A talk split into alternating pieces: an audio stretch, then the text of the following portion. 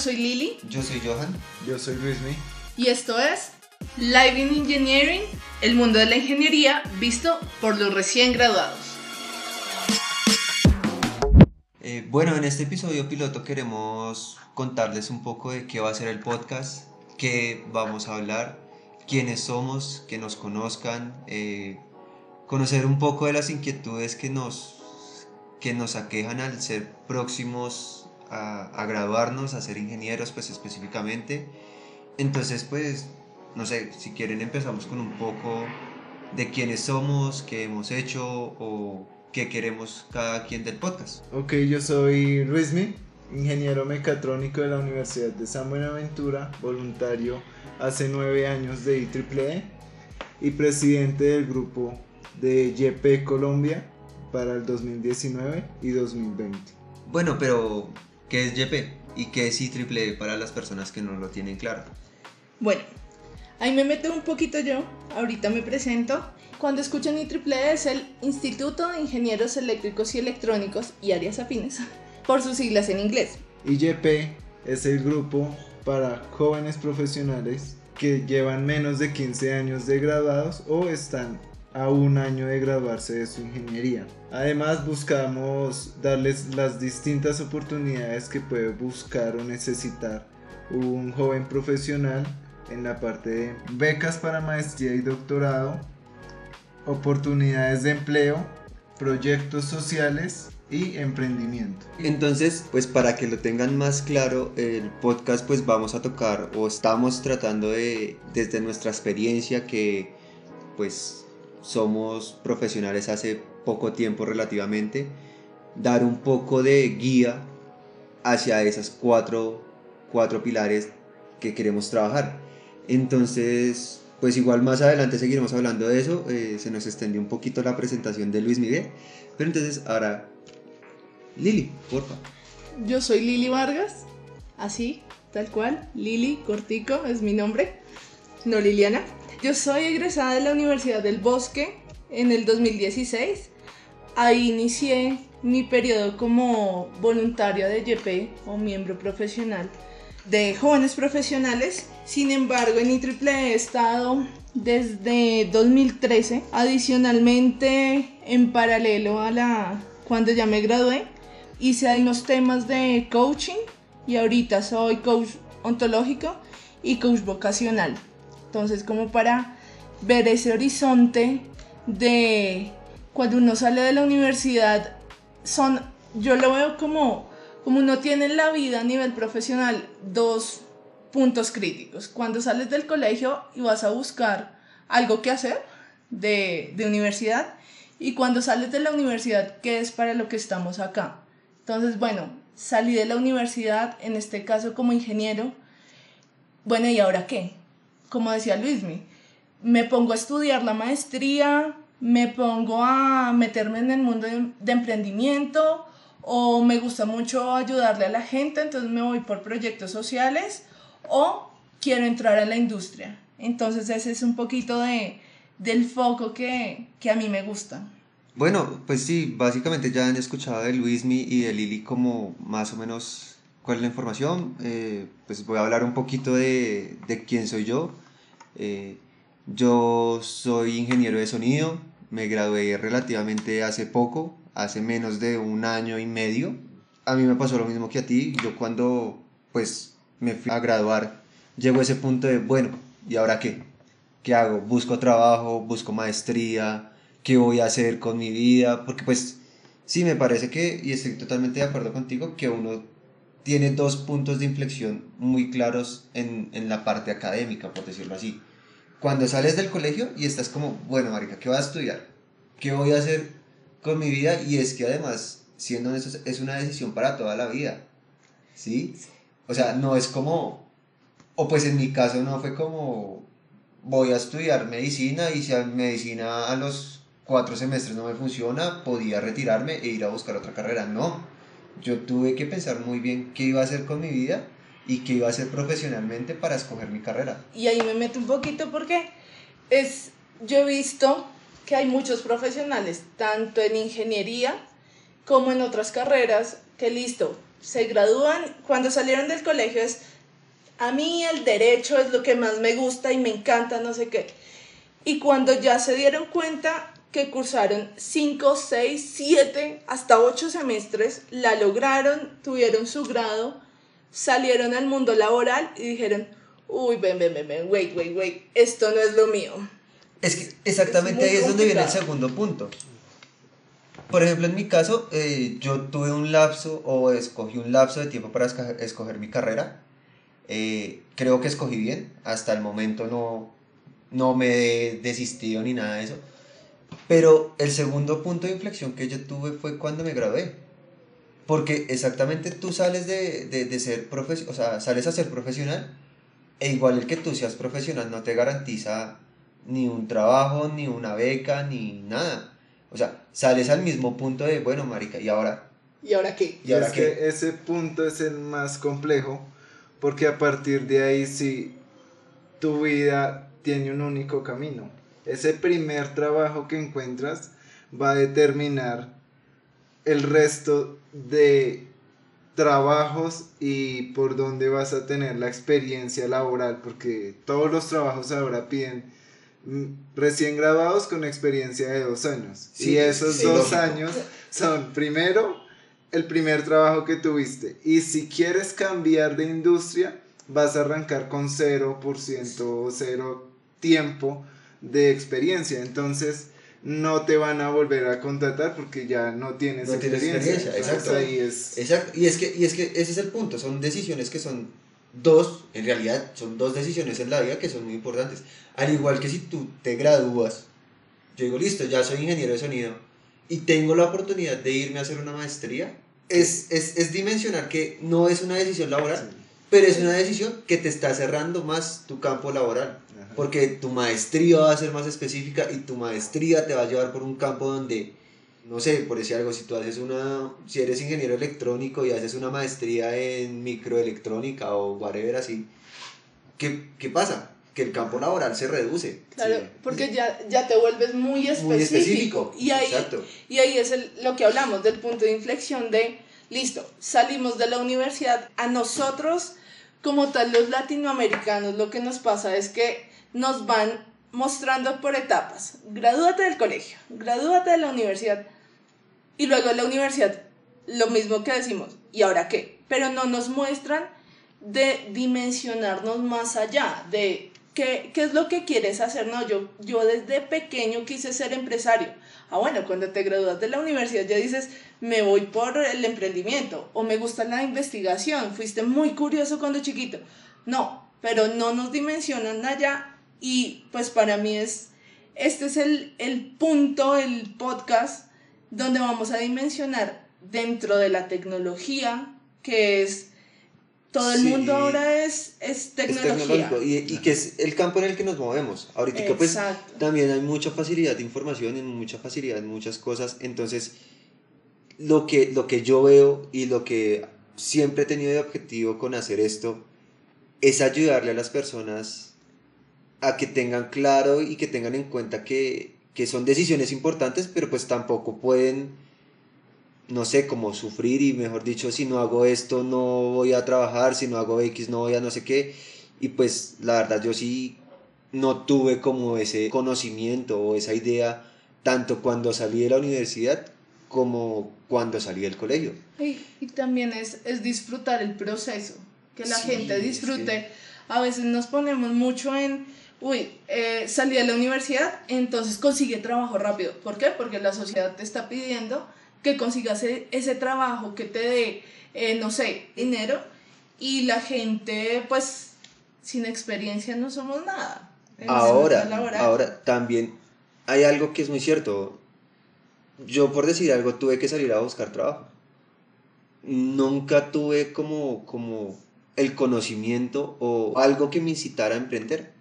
Exacto, es que esa parte es un bastión que hace falta en la educación de toda Latinoamérica, tanto en el colegio como en la universidad. Los que estudian negocios internacionales o administración de empresas no les dan más de una clase en toda su carrera sobre emprendimiento. Y esos son 40 horas en toda una carrera que es sobre negocios. Entonces, ¿a qué estamos jugando? Y ahora, qué pena, qué pena lo interrumpa ahí, Luis. Emprender en Colombia no es fácil, marica. No, es, No, una o sea, es, No. es una galleta. O sea, Sí. yo, yo, yo conozco gente que ha, que ha emprendido y a los seis meses se fueron al carajo. Ajá, ¿Por sí. qué? Porque es que si tú legalizas una empresa en Colombia, automáticamente tú la legalizas, casi el 50% es del Estado. Sí. En solo impuestos que usted tiene que pagar. Exactamente. Entonces, eh, también es, es ver eso, qué opciones y qué posibilidades da no solo ser profesional, sino el Estado al tú emprender a cierta edad, porque creo que hay unos beneficios que si tú Sí, haces un emprendimiento para menores de 30, Treinta. 32 años hay unos beneficios. para menores de si- 25 hay otros. O si la industria va enfocada a, a ciertas regiones de Colombia, digamos que tuvieron eh, problemas con conflicto armado y demás, hay otros beneficios, pero sin embargo la carga de impuestos sí. es grandísima y los inversionistas en Colombia pues no es que abunden tampoco. Entonces eso dificulta. Además que las grandes empresas también empiezan a pagar a 30, 60 y 120 días, que Sí, no, eso sí. quiebra a cualquiera que, que esté empezando. Entonces esa parte es bastante compleja. Eh, la parte de el primer empleo, como lo hablamos, es completamente difícil porque tienes que ser recién graduado, pero tener dos y tres años de experiencia. Y, Y la, y la- ahí me meto con la del empleo, ¿sí? Porque la otra no es solo que te pidan experiencia y que no tengas el conocimiento suficiente, es enfrentarte ya a la vida real, de, lo digo por experiencia propia, de decir, de decir, bueno, acá ya no es que como en la pasantía o que yo fui estudiante en práctica que uno lo llevaban como de la manito, no. Allá es enfrentarte con jefes que te van a hacer, en algunos casos, la vida imposible o tú mismo te, le- te la haces imposible porque es tu primer empleo y no sabes qué hacer ahí. O, o simplemente no quieres quedar mal. Es que, es que yo, me he dado cuenta, yo me he dado cuenta que hay mucha gente que, inclusive a mí me pasó, yo tuve mi primer empleo como profesional, aunque trabajé en un montón de cosas antes de eso, pero tuve mi primer empleo como profesional y hacía algo que no me gustaba. Pero me, me, me estresaba tanto por eso, porque era, marica, es que es mi primer trabajo, no puedo quedar mal. No puedo quedar mal, y no puedo quedar mal, y, y, y también algo que a mí me pasó, que no sé si le habrá pasado a todo el mundo, es que yo, yo me grabé y tuve que empezar a tratar con clientes. A mí en la vida me explicaron cómo Es- tratar con clientes. Es, Sí, es o sea, eso. No, sí. Y, y, es que, y es que un cliente te llama y, no, es que necesito esto y esto y esto. Y así no se puede hacer, tú tienes que entrar a... A ver, este A man no sabe nada de lo sí. que estamos haciendo, ¿no es cierto? Porque Empezando mucho- por eso. Empezando por ahí, sí. Este man no sabe nada de lo que estamos haciendo. Yo, ¿cómo le explico que por normativa y por cosas específicas de regulaciones y X no se puede hacer? Y, pasa mucho, y pasa mucho, y más en nuestro campo, que acá todos somos ingenieros, nosotros tres. A mí me pasó. Explícale, nosotros y los que nos están escuchando que, son, que sean ingenieros, se los aseguro que se van a sentir identificados, porque es, nosotros tenemos la parte técnica clarísima. No me sirve el servidor porque se cayó la VPN de no sé qué vainas, ¿sí? Explícale a alguien de otra industria, a ¿Qué un es una abogado, VPN? A un abogado. a un abogado, a un médico. No, venga doctor, es que se, se cayó la VPN. ¿Qué te van a responder? Porque a mí me... le- Yo no entiendo eso. ¿Funciona o no funciona? No funciona, no me sirve, este proyecto no sirve. Entonces ahí cuando tú eres recién graduado te enfrentas a que ya es la vida real, te estás Sí, enfrentando. claro. Y se necesitan otras habilidades, no solo técnicas, que seas muy bueno, no solo la experiencia, Negociación, Negociación. ventas, saber hablar con una persona. Tampoco es estar por encima de ellos ni por debajo, sino poder hablarle frente a Exacto. frente y con ese lenguaje que ellos necesitan. Exacto. A mí nunca me enseñaron ese punto de dar y saludar a un cliente. Sí, ya, ya digamos en la parte de la empresa, el de compras o, o el, el de ventas, no sé, no me acuerdo cómo Sí. se llama, pero pues la persona encargada de buscar los clientes y todo eso, ya habló con el cliente, ya diseñó el proyecto, ya van. el cliente, mejor dicho, ya lo pagó. Y ya uno como ingeniero tiene que ir a, afrontar al cliente a decir, bueno, ¿cómo nos vamos a organizar para hacer esto? ¿Sí? Y que como diferentes departamentos llevan diferentes cosas, entonces tú tienes que entrar a hablar con el cliente. No, que nada más la forma en la que saludas.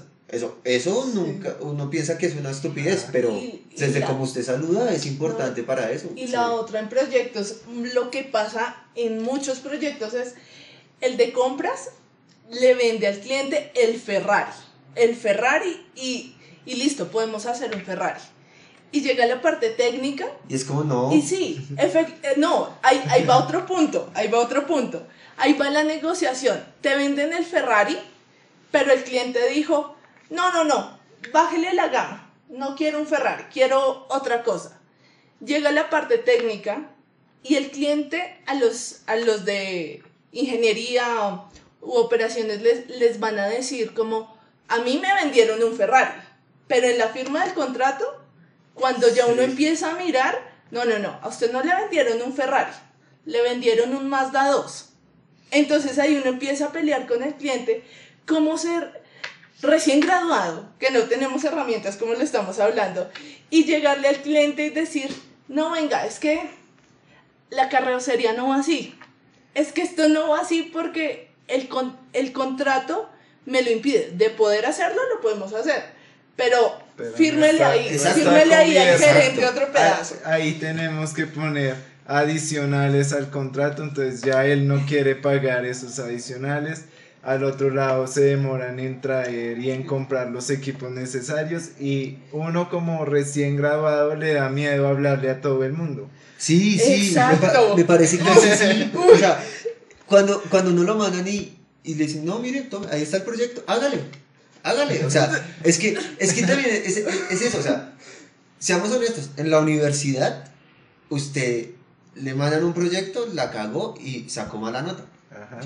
Bien. Aquí, o sea, cuando ya usted es profesional, los proyectos de ingeniería no son baratos. No, son baratos. Y usted le, manda, le botan un proyecto de X cantidad de plata.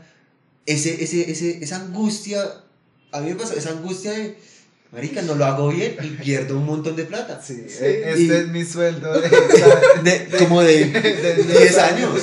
Y, Ahora, y más.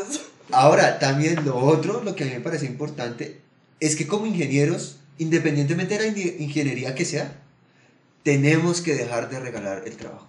Eso sí es importante. pero también depende de por la constitución de la empresa que oferta. si uno va a ofertar como empresa y otro oferta como persona natural ya se lleva. No, pero, pero, pero me refiero, me refiero más a la parte de, de empleo. Ah, sí, exacto. ¿Por qué? Porque es que acá en Colombia el salario mínimo es ahorita 900 mil pesos. ¿Sí? Que eso en dólares son como 300, dólares. Sí. Y, Poco menos. Y siendo amplios. pero son como 300 dólares. Sí. Y acá en Colombia, lastimosamente, uno sale como profesional y le ofrecen un millón cien mil pesos. Sí. Un millón cien mil pesos. Yo entiendo, yo entiendo, yo entiendo que para la empresa, para mí como la empresa, un empleado de salario mínimo, pues con todos los parafiscales y todo eso, me termina valiendo un millón de pesos. Sí. X. Pero, pero también el problema es que está en que, bueno, yo soy un buen profesional, yo considero que hago las cosas bien, yo considero que, que le meto garra y tal, y voy al trabajo y no acepto el trabajo porque pues no considero que sea lo adecuado. Y si llega otro compañero que estudió lo mismo, que es igual de capacitado y todo, dice, no, pues sí, yo le hago. Yo entiendo que hay necesidad, pero si nosotros como gremio no empezamos a ser un poquito más exigentes en ese tema, nunca, nos nunca, nunca se va a recompensar eso. O sea, y yo no digo que, que, que, aceptarlo está mal, porque pues evidentemente en algún punto hay que aceptarlo y hay que empezar a arrancar, ¿sí? Pero sí me parece que, que también las empresas grandes, me, me, ha pasado más con empresas que ya son medianamente grandes, son de esas que te doy 900, ¿te sirve? Bien, si no, suerte. Sí. ¿sí? A mí, y, y, pasa lo mismo con la empresa pequeña, me he dado cuenta que ellos valoran más eso, ¿por qué? Porque la empresa pequeña es como, marica, si tú eres ingeniero de sonido, pero tú sabes programar, sabes algo de electrónica, sabes algo de esto, entonces te va a contratar con un poco más de sueldo, pero te va a mandar proyectos ya un poco más grandes, una cosa que... Con Bueno, otras Y, y- áreas y, y ahí, y ahí me parece que uno se siente más motivado y más recompensado Bueno, por un trabajo. Es depende. Eh, ahí, ahí difieren en ciertas cositas. Tanto de empresa grande como, como de empresa pequeña, ¿sí? Porque hay muchas empresas pequeñas que lo que pasa es que, listo, te contratan a ti con millón, no sé, lo que dijiste, millón algo. Listo. Pero te ponen a hacer como el todero. Entonces, que tú programas, que tú ensamblas, que tú vas y hablas, que tú Bueno, vas no mira, sé qué. mira, mira que ahí, ahí, Entonces- ahí también pienso yo que es mucho de carácter de la persona. Porque, porque pues, no en el empleo que yo estoy ahorita, sino en uno anterior, pasó algo así. Ah, tú sabes hacer esto, esto, sí, sí, sí. Pero entonces cuando yo fui a darle la mano al hombre para ser contratado, eh, pero yo voy a hacer esto, esto y esto. Y esto y esto y esto es lo que se especifica en mi contrato. Cuando ya yo estaba trabajando y me mandaron a ventas y a que tenía que tratar, yo, no, Ujú. discúlpame, yo no hago eso. Eso no está en mi contrato. Y todos dicen, a mí inclusive algunas personas me dicen, ah, pero es que usted sí no, no tiene amor a la empresa o X o cosas así. No, marica, No. es que a mí no me están pagando por eso. Y ahí, y ahí, Y ahí tenemos que también Digamos. como ingenieros profesionales ser pagados. O sea, Sí, no hay y un, y un consejo que, pues, ejemplo, en mi caso, a mí nunca me dijeron eso. A mí me votaron, Sí, exacto. a mí me votó la vida y hágale porque toca. Yo me di ¿sí? cuenta como a mi tercer empleo Pero- que, que era, que, que toca ser pagado, marica. O sea, que... Pero el, el tema es lo siguiente, hay muchas empresas que a ti te dicen, vas a ser ingeniero electrónico de tal, listo, ingeniero electrónico, va, y mis funciones, y duras an- un año, año y medio, lo que sea, tres meses, no sé, le ha pasado a mucha gente, que nunca te dieron las funciones y tú terminaste haciendo de todo. Bueno, pero, Sí. o sea, Pero es que Porque el contrato es- está muy ambiguo. eso Es que depende exacto. también del nivel de, de la empresa, porque también, digamos, las empresas pequeñas ni siquiera saben qué tipo de empleado necesitan. Saben que necesitan Sí. un ingeniero para que les ayude en algún proyecto. Pero es un proyecto pequeño o es de redes y contrataron a un electrónico, entonces Pero- además había que programar dos líneas de código. Entonces, hágale que usted sabe, hágale Listo. que usted sabe. No, y le van pero- pidiendo más Pero bueno, cosas. bueno, pero es que yo pienso que igual en una empresa pequeña uno va más como predispuesto a que puede ser así sin ser tan, sí, como tan cerrado al tema. Sí, digamos, si yo Sí. trabajo en una empresa pequeña y me dicen, bueno, marica, sus funciones son estas, pero resulta que llega un proyecto y toca hacer en un proyecto específico algo de electrónica y usted lo puede hacer. Pues Bueno, sí, o sea, sí. no, es, no, es, no está mal decir que, que sí, alguna vez, pero también hay que aprender a decir que no. O sea, mi punto es que hay que aprender a decir que no. Y eso a uno no se lo enseñan en la Exacto. universidad. Eso menos. Exacto. Eso menos se lo Entonces- a uno. Y es Eh, cuando uno es- se pega contra el piso Claro. y lo que estamos diciendo acá es son experiencias de nosotros Sí, para que a ustedes los que nos escuchan no les pase. No les pase, exacto. Es, es, es exactamente eso. Ver, y no solo de nosotros, o sea, tengan en cuenta que en, en- en el podcast estamos tratando de, de que venga gente eh, muy dura en emprendimiento, que han tenido emprendimientos muy grandes, eh, como gente que ha sido voluntaria por mucho tiempo y ha podido vivir del voluntariado. ¿Sí? O quienes se hayan ganado becas, Becas. a, A a X cualquier lugar, hacer su maestría, doctorado, sus investigaciones, porque también hay becas de investigación afuera, eh, por parte de, de IEEE también hay bastantes.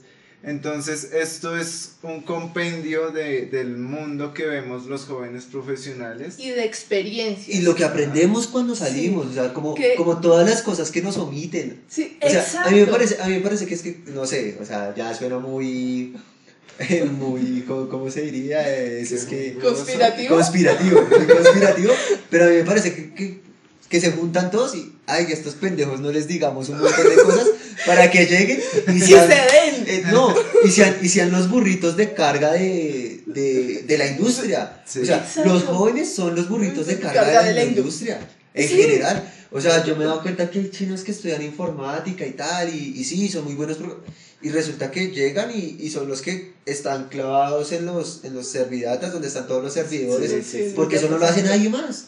Y, Sí. y como uno es recién grabado y le toca aceptar lo que sea, pues le toca ir a matar hacia allá a los servidores los primeros cinco años, hasta que sale otro pendejo y Y- toma, y- te lo clavan. Toma, yo ya no quiero ser e- ese Exacto. burrito de ahí. Exacto. Pero, y, pues, esto, no sé, yo lo veo es- así. sí, Sí, y este podcast va de eso, de contar experiencias que hemos vivido, traer a otro tipo de gente que ha vivido otras y que ustedes, a los que ya tienen un poquito de experiencia, se van a encontrar y van a decir, uy, esto me pasó a mí. Sí, no soy el único. No soy el único que uno piensa como no, es que Se- ¿Será que todo me lo malo de es- huevos?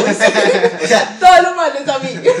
sí, eh, entonces, Entonces, y adicionalmente a los que recién están graduándose o a los, de estudi- a, a los estudiantes que nos escuchan, que es como, uy, a mí que no me vaya a pasar, O sea, ya no- tengo no- mi, mi arsenal. no, no, es, no es tener miedo. O sea, la idea acá no es tener Sí. miedo, sino que, que- Conozcan. Exacto, sino que ustedes sepan qué puede pasar. Evidentemente, Ajá.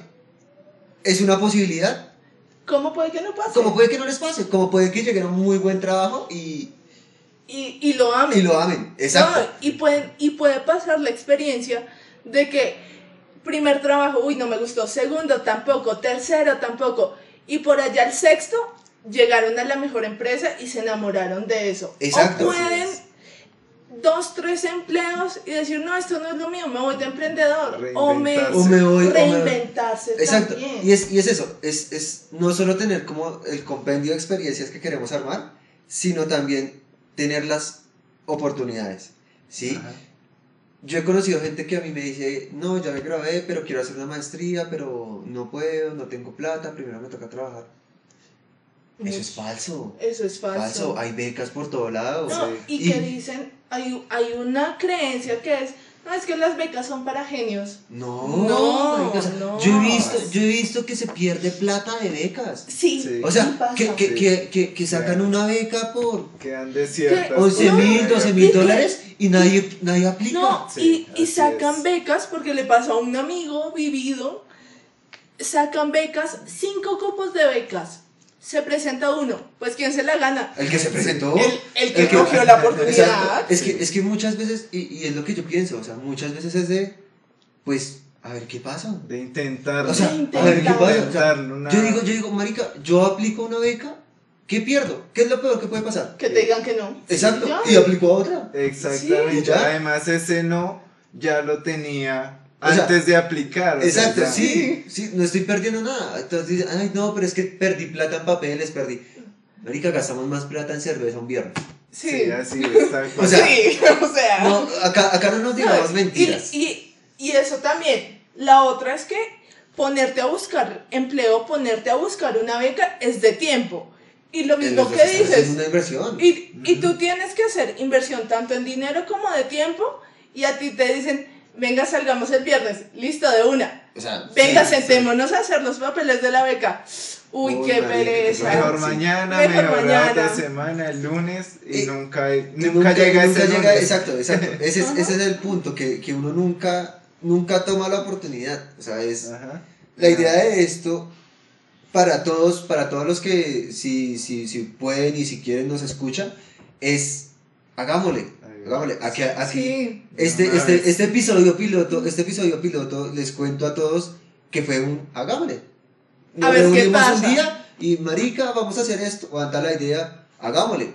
Aquí donde estamos nosotros sentados, estamos haciendo una inversión de tiempo, de recursos, de un montón de cosas que que en cambio de estar en otro, en otro lado, Centro comercial. en un el centro centro comercial, comercial, en la casa viendo Netflix, lo que sea, haciendo otros proyectos que cada uno tiene, estamos acá contando experiencias para que ustedes también digan en lo que quieren hacer, lo que sea, digan, hagámosle, ¿qué Exacto. puede pasar? Del Esto- no pasa. esto es la, la viva muestra de un de un hagámosle.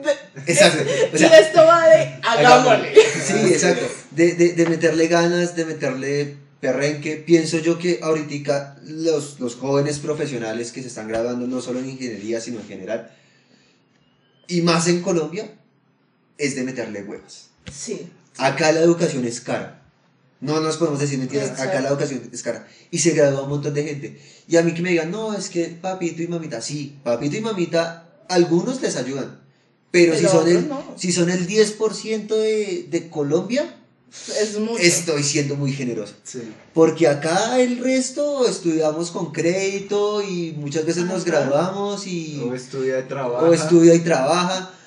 Entonces, aquí en Colombia y en Latinoamérica en general, somos de meterle huevas a las cosas. Sí. Sí. ¿Sí? Y nuestra generación es de meterle huevas. Y adicionalmente es porque estamos en un punto crítico de cambios sociales, tecnológicos, lo que sea. ¿Sí? Y si tú no te reinventas y no tienes un panorama de que el tema que tú vas a conseguir un trabajo estable y te vas a pensionar a los 60 No va a ser maravilloso, no existe porque ya ni siquiera vamos a tener pensión, tal vez. Sí. Sí, Entonces esto es de que le metan ganas a lo que quieran hacer. O sea, yo siempre pongo el ejemplo. Si eres un ingeniero que le encanta hacer, no sé, cupcakes, pues invéntate una máquina que te haga cupcakes. O- Estás Así es. O simplemente haga cupcakes. Si, si le gusta, También. hágalo. También es, es, es muy cierto. Y yo entiendo, y mira, eh, lo hablé con una amiga hace un tiempo. Eh, ella terminó estudiando medicina en una muy buena universidad de Bogotá. Por los papás. Y pasa mucho. Y yo, yo le dije, o sea, la entiendo, la entiendo porque pues es una situación muy difícil, ¿no es cierto? Que tu papá te ponga entre la espada y la pared, o estudias esto, o yo no te apoyo ni mierda en tu vida. Eso yo que desde ahí tenemos que forjar el carácter. Así como a ella le pasó y ella dijo como, vale, yo estudio medicina y ya está por terminar, ya está en sus últimas épocas y ella me dice como, parce, pero pues voy a ser médica y tal, y voy a aprender, igual sí, pues eh, ya metida, pues lo va a hacer. Yo así conocí a un amigo que el papá quería que fuera abogado y él dijo que no, que, que yo quiero ser artista, yo quiero ser artista y, es- y estudió artes plásticas en no sé dónde. Y como les digo, el papá no le ayudó. ¿Qué le tocó hacer? Buscar trabajo Sí. de mesero, en restaurantes X, y sacó adelante su carrera y ahorita es artista y es feliz. O sea, y ese es el tema. ese es el tema, ese- hay que ser felices. O sea, yo Sí, pienso que... que- y que- es- y es unir, y es buscar unir. eso. buscar, buscar como que la vida, lo que le pasó a esta chica, listo, ya se va a graduar, invirtió su tiempo, sí, le ayudó el papá, listo, pero ahorita que salga, ella se va a encontrar con un mundo en donde o eres feliz o te jodiste porque vas a llegar a los 60 años, porque la vida de un médico, digámoslo, ni de cualquier profesión, Sí. de la que sea, si, tú, si a ti no te gusta lo que haces, No, es muy berraco. te o jodes. sea, es muy Sí, berraco. porque no, nunca vas a disfrutar Nunca lo vas que a disfrutar hiciste, nunca Exacto. vas a crecer profesionalmente Además- dentro de tu trabajo porque no lo Digamos, quieres el- hacer. mi, mi, mi, mi mayor temor en algún punto fue que yo en mi vejez me arrepienta de algo. Y, y pasa. Y, y yo digo, y yo digo, marica, y si yo llego a los 80 años y digo, no, pues yo desperdicié mi vida porque estudié lo que X persona quiso. Sí. Y, y en realidad, no sé, mi pasión era eh, diseñar edificios o cosas así. Y pude haber sido muy feliz haciendo eso. Sí, acá, acá yo les soy honesto, mucha gente piensa en el dinero. Y si usted quiere dinero, pues, si su felicidad está en el dinero, es Pero- muy difícil su yo vida. yo ahí difie- o sea, estoy de acuerdo totalmente en eso, pero ahí agrego una cosa, que si a ti en este mundo tú tienes posibilidades infinitas porque tiene, existe internet, empezando Sí, por en eso. este momento ya. Y dos, si tú te enfocas en el dinero, que tu fin es el dinero, uno, no vas a disfrutar el proceso. Y cuando tengas ese dinero que tanto quieres y Ya. se vaya, Sí, tu piso se acaba. Sí. Y la otra es, ahí le doy la vuelta. Si tú vives de tu pasión y te gusta lo que haces, el, dinero fluye. llega. Sí. El dinero ¿Cómo? llega. No se sabe. Sí. Pero llega. que llega, es, llega. Que, es, que, es que ese es el punto. Si, si, si uno trata, no sé, o sea, si uno, si uno se fija en los casos que han habido, hay gente que sí, que tiene mucho dinero. Y yo he conocido gente, inclusive familiares, que tienen mucho dinero. Y me he dado cuenta que no, no, no, no llevan una vida buena. Exacto. Ajá, es que el dinero, el dinero no compra eso y hacer una carrera, necesario. hacer una carrera enfocada en el dinero, al final no da los resultados Ahora. de felicidad que se quieren. Pero si uno lo que busca es su propia felicidad y trabaja en esa felicidad, al final del camino va a ser el mejor en ese trabajo. Y el ser, Y al el, ser el mejor mejor, en eso, llega el dinero llega que dinero. necesita. Ahora, es algo que, que, que, que yo siempre he pensado. Que igual yo entro a la universidad y yo lo que estoy haciendo es apostar. Sí. Porque tal vez yo el día de hoy escoja entrar a estudiar ingeniería de sistemas porque en este momento están en auge todos los sistemas, Ajá. pero puede que en cinco años que me gradúe Ya, Ya no. no. resulta que lo que se necesita son Psicólogos. psicólogos. Sí, exacto. Sí. Exacto. Psicólogos. Y, y es que Y, por ahí y la va, otra, y ahí va. metámonos en ese caso. Ejemplo, una persona que dijo, uy, a mí me gusta la psicología. Y por presión social de papi, mami, hermanos, X. primos, lo que sea, dijo, no, es que lo que da plata es ingeniería de sistemas. Y te gradúas. En el mejor de los casos, conseguiste un buen empleo, dos años. Y lo que dice Johan, ay no, es que ahora los psicólogos, Se están ¿tú ganando un cómo montón quedas? de plata. ¿Tú cómo Exacto. quedas? Yo, ¿por qué no hice? Yo Es hubiera. que- si yo hubiera. Yo, yo, yo lo que quiero, a lo que siempre he querido llegar es poder ayudarle a la gente a que nunca se pregunte eso. Si yo hubiera, yo hubiese podido. No, No, marica. hágale. Eso no es. Hágale, exacto. Sí. Volvemos a. Al- Hagámosle. si, se tiene, si se tiene la idea o el pensamiento en algo y no se puede realizar de una vez, apúntelo y lea la agenda a diario. Y algún momento va a llegar Sí, para hacerlo. Sí. Pero si lo deja en el olvido, no, no lo puedo hacer y lo deja porque los demás no lo dejaron eh, realizarlo, en Es que- 20, 30 o 50 años se va a acordar de eso Sí. y se va a Ahí arrepentir. está el problema. O sea. Yo digo, Sí, la gente pierde oportunidades por presión social. sí. ¿Sí? Porque te dicen, uy, no, por ese camino no, no vaya que no es lo suyo. No es lo puede, puede- puede que no sea lo suyo, pero va a llegar. A mí me pasó, y se los soy sincera. A mí me pasó, estuve en un curso de finanzas X y a mí las finanzas poco y naranjas, ¿sí? Y ahorita me gusta lo que hago y no tiene nada que ver en finanzas y fue ese paso que yo di que dije, hagámosle. Es que, es que mira, yo ¿qué te voy a dar un ejemplo muy claro. Yo estaba en el colegio, estaba por graduarme, y yo en realidad hice una evaluación muy clara de qué iba a hacer con mi vida. Entonces yo estaba en ese punto de, nunca he pensado que voy a estudiar, la verdad nunca me tomé el tiempo de pensar a futuro, y pienso que a mucha gente le pasa que uno a los 14, 15, 16 años está pensando en vivir al día, en salir a jugar con los amigos, en... Es- está está en una crisis existencial que No, nadie se pero, conoce. pero, pero en realidad uno nunca está pensando en el futuro. Ajá. Entonces, cuando yo me fui a graduar, yo hice una evaluación. Yo me senté y cogí un cuadernito y dije, bueno, ¿en qué soy bueno? ¿En qué áreas del conocimiento soy bueno? Odio la química con todo mi ser, entonces, química, Chao. chao. Odio la historia porque me parece aburrida, chao. Y así, empecé. Y me di cuenta que en todo lo que yo estudié en el colegio, en lo que siempre me fue bien fue en los números, en Sí. cálculo y en física. O sea, bueno, por ahí puede ser. Y dije, bueno, ahora qué me gusta. O sea, ¿qué me gusta? ¿Qué le dedico mi tiempo? Ujú. Y ahí fue el punto más difícil.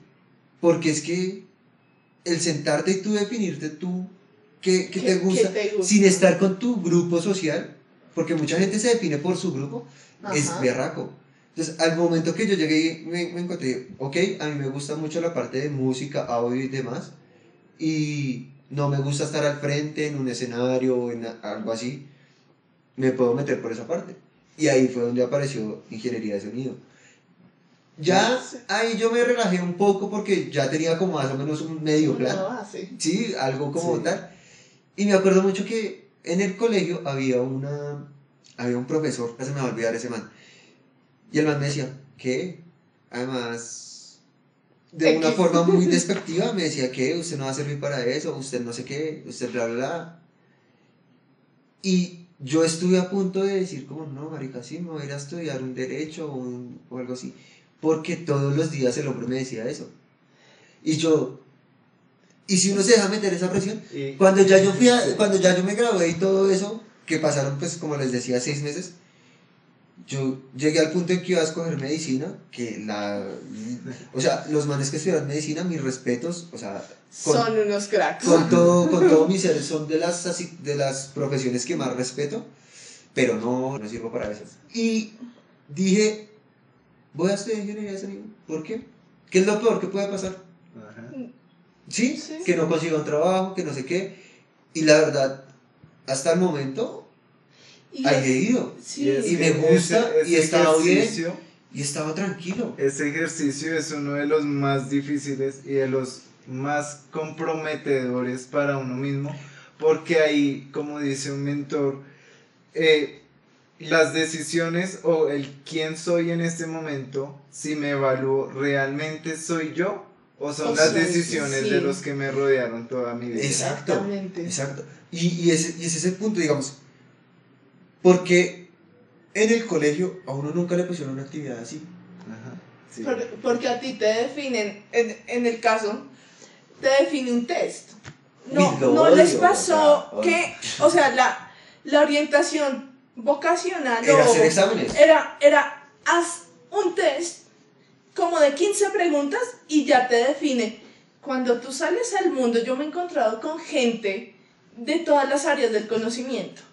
Médicos, músicos, abogados, publicistas, diseñadores, todo. Y algo que me he encontrado en todas las profesiones, y obviamente ingenieros de todas las clases, sabores y colores, pero eh, tú te paras y, te, y hablas con ellos, no sé, en el caso de derecho. Listo, te paras. Bueno, el derecho para cuando uno está en el colegio, pues derecho es lo mismo, ser abogado. ¿Tú, tú hablas? No. ¿Qué derecho deportivo? ¿Qué derecho de no sé qué? ¿Qué, derecho? derecho laboral, que ¿Qué derecho, derecho? de familia, Y uno dice, uy, hay un montón. Listo, te paras con un ingeniero de sonido. Entonces, Que eh, acústica, que producción, que sonido en vivo, ¿Qué? etcétera, etcétera. entonces O sea, cuando- son un, a uno Sí. le acotan en ese test Sí. Es, listo, tú sirves para médico. Y es una persona que toda su vida ha tenido la vena musical ahí. Y se mete a una medicina que para mí los médicos también les tengo y, y trabajo con ellos y son unos cracks. Y uno dice, pero si a ti no te gusta esa vaina y te la pasas cantando todo el día en tu sala de cirugía, después cuando seas viejito, sí, salvé muchas vidas, gracias a Dios o lo que sea, Pero, pero, bueno, pero vas a decir, ah, ¿será que, o sea, yo, toqué exacto. ¿qué tal el sueño de esa persona hubiese sido tocar en un show en vivo para X cantidad de personas? exacto. Y, y, y sí, lo que tú dices es cierto. Podrá el man estar muy feliz, o la persona eh, estar muy feliz por su, por su trayectoria, por haber salvado vidas, por lo que hizo y tal. Yo no digo que no, porque eso a uno, pues fuera de todo, lo Lo puede, llena. lo puede llenar, es, es cierto. Yo he conocido gente que no ha hecho lo que le ha hecho feliz, o sea, su sueño, pero pues lo que ha hecho los ha llenado y les ha dado cierto grado de libertad y de felicidad. Pero siempre están, pero yo siempre quise esto. ¿sí? Exactamente. Y, y lastimosamente nosotros como seres humanos podemos tener todo en el mundo, exceptuando una piedrita y lo que nos hacía feliz era la piedrita. Sí. Y siempre tú te Y- vas a acordar de la Y, es piedrita. y, y lo que pasa en la sociedad en general, metiéndonos un poquito, es que a ti te proyectan, tú tienes que ser, en la actualidad, ¿no? Tienes que ser como Steve Jobs y ser grande y es, el éxito es tener miles de millones y que te conozca, ta, ta, ta. Pero puede que tu éxito no sea un Steve Jobs, pueda ser estar en un trabajo tranquilo, feliz, haciendo lo que te gusta. Puede, ¿Y qué? puede que, puede que Exactamente. tú simplemente, o sea, que tu felicidad sea en ser papá. Y Ah, pasa Y está mucho. bien, y está Pasa bien. mucho. Y es que exacto, y es, y es, y es quitarnos todos estos estigmas y todos estos perfiles de que es que si no tienes no sé cuántos millones en la cuenta, no eres... No eres Y alguien. Y es que ahí No. está, ahí están los problemas de la generación anterior, donde el éxito era entrar a una empresa y que durante 50 años nunca lo echaron. Exacto. Ahora nosotros somos personas que todo lo tenemos en internet. Todos lo Podemos trabajar con cualquier persona en internet Yo- y necesitamos movernos. Nosotros no Sí, estamos no. para, Para, cuatro para paredes. Yo, yo, yo, les, yo les estoy muy honesto. Yo también escogí mi carrera por ese miedo a la oficina. Ujú. Uy, yo le tengo un pavor a la oficina. Y sí, ahorita trabajo en una oficina. Pero el 50% de mi trabajo es estar en la calle. Entonces, Exacto. ahí hay un balance. Sí. ¿Sí? Pero a Sí. mí me atemorizaba estar en la oficina. A mí me pasó. el, y- el tener que ir de eso. traje. El tener que ir de traje y corbata. Jesucristo, eso, eso a mí me. A, a me mí me pasó estrés. y estoy de acuerdo. Yo, yo no me veía y durante toda mi carrera yo le decía a un amigo, yo no quiero estar en una oficina, yo no quiero estar... Porque ¿qué era lo que pasaba? Para mí una oficina era meterme a un cubículo Sí, donde me no. asfixiaba con un computador y no tener contacto con la gente era terrible. Para mí, Y ahora no, también y, espera, y últimamente, o sea, mis, los trabajos que he tenido, algunos han sido en oficina de empresa, otros me han ma- mandado proyectos, pero no han sido las oficinas de Sí, de, cubículo. de Ah, temor. Sí, O sea, no, es que- sí, es no que- es, es que un eso. ambiente diferente. Es que, es que exacto. Sí, entonces y ya además, es y además digamos, me he dado cuenta que muchos emprendimientos que arrancan y, y- y tienen su base y ya están como establecidos, ¿no es cierto? Hablamos Sí. de pequeñas empresas y tal. Yo no he visto una pequeña empresa que tenga una oficina de cubículos. No. Yo veo que todas tienen o una mesa central donde Sí. todos ponen sus Ajá, computadores sí. o mesas lateral donde que si está el diseñador y está el programador es Ajá. cuestión de hey ayúdeme con esto ¿sí? Exactamente. Porque- porque y eso es como nos no movemos ahora. Y, Es que y eso, eso es y eso uno Pero- no se lo dice. pero pero pero y es un legado también de lo que dicen de Steve Jobs, justamente. Él, él diseñó la planta que ahorita tiene Apple para que las personas tuvieran que levantarse y al ir al baño se encontraran Con la las personas de, frente de otras áreas exacto que pudieran exacto. converger. pero pero es que exactamente es eso o sea yo lastimosamente cuando estaba escogiendo mi profesión no lastimosamente no porque pues eso me ayudó mucho a escoger Sí, lo sí. que hago y y, Y y estoy, bien. y estoy bien. ¿sí? Pero esa idea que yo tenía de las oficinas, yo decía, no, parce, o sea, esto no, no, Sí. no, o sea, Y- cuando estaba tratando de escoger la carrera, todos los días pensaba en eso, estudio Derecho, listo. Oficina. No, no, no, pero yo, yo pensaba, si estudio Derecho, bueno, pues sí, tal, pues tendré que ir a juzgado o algo así, no sé qué, y cuando ya hablé con una persona que, que era abogado, me decía, no, papá, Soto, el Derecho son muchas cosas, y qué tal usted termine trabajando en Derecho Laboral, eso es una oficina. Sí. En algunos casos, no En- todos. no pues, ah, o sea, cuando yo hablé con esa persona, era así. Es- es- Sí. Estamos hablando de las O sea, experiencias. tengan, en Y- cuenta, tengan en cuenta que eso fue hace ya más de 11 años. Exacto. Entonces, las es, cosas han es cambiado. totalmente A mí- diferente ahorita. A mí eso también me marcó para irme por ingeniería electrónica. Yo siempre quise estudiar ingeniería, pero me mataba la idea de que nada se moviera. Entonces por Sí. eso no elegí ingeniería de sistemas. Yo siempre había dicho que ingeniería de sistemas, ingeniería de sistemas. Y cuando empecé a leer y... Pero esto es del computador y de ahí no O sea, me voy a levantar. sí. No puedo con eso. Entonces O sea, lo más- lo raro que es- y Ajá. realmente es respetable a los, A los que les gusta. A los que les gusta. Es que hay gente porque que les digamos, gusta. acá los tres a ninguno le gusta. Pero es re- Yo, respetable yo que. tengo amigos que yo tengo ingenieros de, amigos de sistemas y duran 12 horas sentados en el y computador les gusta. Es. y le encanta y, y se les pone su fluye. música y tal. Y, Y les fluye y, y- es maravilloso. o sea, Perfecto. no pasa nada. O sea, el man es feliz. O sea, yo, estoy- Exacto. yo, yo acá les, les, les estoy comentando es lo que yo tuve que evaluar para escoger mi carrera. Así es. Exacto. En las oficinas hay teléfono para que si tú tienes que hablar con el de contabilidad, no te levantes. Sí, Ajá. sí, así es. Entonces, Exacto. ahí, bueno, en ese momento, sí, Porque o sea, ahorita, sí, ahorita o ha sea. cambiado. Envíale por Skype, Oh, por WhatsApp. un Hombre. Slack, un Trello. O sea, yo siempre he dicho, yo siempre he dicho, sí, los mails funcionan muy bien y todo, pero los mails internos deberían ser un poco limitados.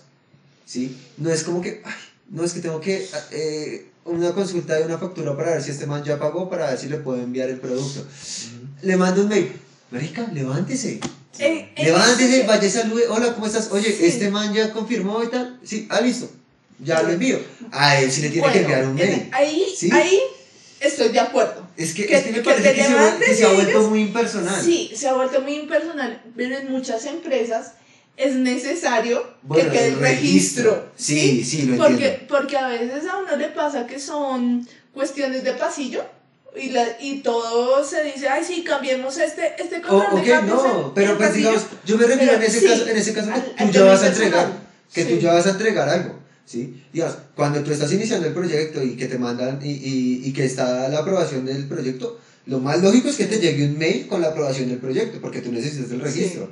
Cuando tú terminas el proyecto y lo vas a enviar al cliente, tienes que enviarlo en físico a tal. Pero si tú simplemente vas a hacer una consulta, hey, este man ya pagó para yo poderle enviar el proyecto. Exacto. O sea, y me es parece que muy, muy impersonal Ca- que tú cada red de esas también tiene unos tiempos. Si uno envía un Sí. mail, Sí. normalmente está entre 24 y 48 horas la respuesta. Un, Si usted se ¿qué un perdió? WhatsApp, un mensaje cinco o ir y hablar con la charla. persona, en 5 minutos está la respuesta y salió. Exacto. Entonces, es, es también conocer por qué punto se debe hacer esa, esa comunicación y cómo va a ser más eficiente para lo que estamos desarrollando. Sí. Eh, Creo que nos no, extendimos, sí, exactamente. o sea, igual creo que, que como, como es algo que nos gusta, pues vamos a tener telita de donde cortar. Sí. Eh, vamos a traer también gente, esperemos, vamos a hacer todo lo posible para, para hacerlo. Ya hablando un poco más de la, de la estructura del podcast, esto es una de bocas de más o menos cómo se va a llevar.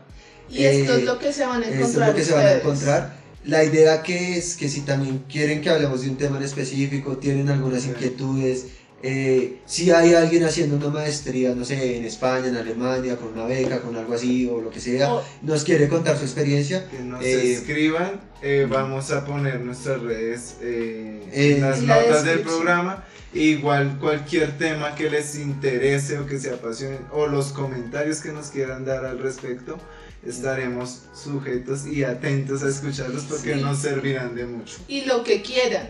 Bueno, Sí. No me gustó lo que dijeron porque a mí no me parece y me ha pasado esto. Comenten, Esa- esa- comenten es- lo que quieran. acá, acá lo que queremos hacer es generar eh, discusión sana, ¿no? Sí, discusión sí. sana, discusión con argumentos. Esto se habla pues desde nuestras- experiencias. Hay gente que le habrá ido mucho mejor, otros que mucho peor. La están Sí. pedaleando. Exacto. Entonces, eh, ya esta es la, la estructura más o menos de cómo van a ser. Ahorita pues eh, eh, que tenemos el apoyo del, de John Professional y de IEEE. eh, con ellos vamos a hacer un pequeño trabajo explicando los capítulos que existen entre, entre todo IEEE, que es Sí. gigante. Y adicionalmente que son no un son solo capítulos, son grupos Grupos de, de de afinidad. secciones. Ahí los vamos a ir desarrollando de a poco. Vamos, a Eh, ir, vamos a ir explicándoles un poco también qué es eso, pues para que también sepan por qué nosotros entramos a IEEE, Sí. nunca lo dijimos. Eh, pero pues cada quien entra por su... Por su, Por su deseo, por su por felicidad, Y buscando por- la y- felicidad. Exacto. Y amor Y- al arte. Exacto. Y, y, y pues mucho de, de- de esto que, que se está pudiendo llevar a cabo hoy es gracias a que quisimos hacer un voluntariado, quisimos Sí. trabajar, eh, quisimos eh, empezar a hacer las cosas, generar un cambio no solo en nuestra vida, sino pues en las personas que nos rodean. De acuerdo. Y pues nada, eh, no sé si, si Nada, falta pues, más. Ah, escuchar, nos gustaría escuchar eh, cómo les pareció, saberlo, para tener la retroalimentación y mejorar cada día. Y pues invitarlos a que, a que A lean un poco más de IEEE, nos escuchen y pues nada, nos vemos en los próximos Y que nos sigan en redes sociales. Sí, claro, las redes sociales. Eh, como ya se dijo, van a estar pues eh, en, en la descripción. E igual nos pueden decir cualquier cosa en nuestras redes sociales personales, eh, pues preferiblemente en la que más usamos. Entonces, no sé, pues Eh, la mía es arroba ingepreneurs en Instagram. La mía es en Instagram, Definish, CH al final. Y a mí me pueden encontrar como johan.esteban, eh, con doble H, J, H, O, H, A, N. Solo lo voy a decir esta vez, ya de aquí para adelante es johan.esteban. Que miren en, red- en, en los comentarios los- de abajo. Que, que miren en la descripción cómo se escriben las redes sociales. También hay que, ahí estarán las, eh, las redes sociales del podcast. Y nada, Nos vemos en el próximo capítulo. adiós.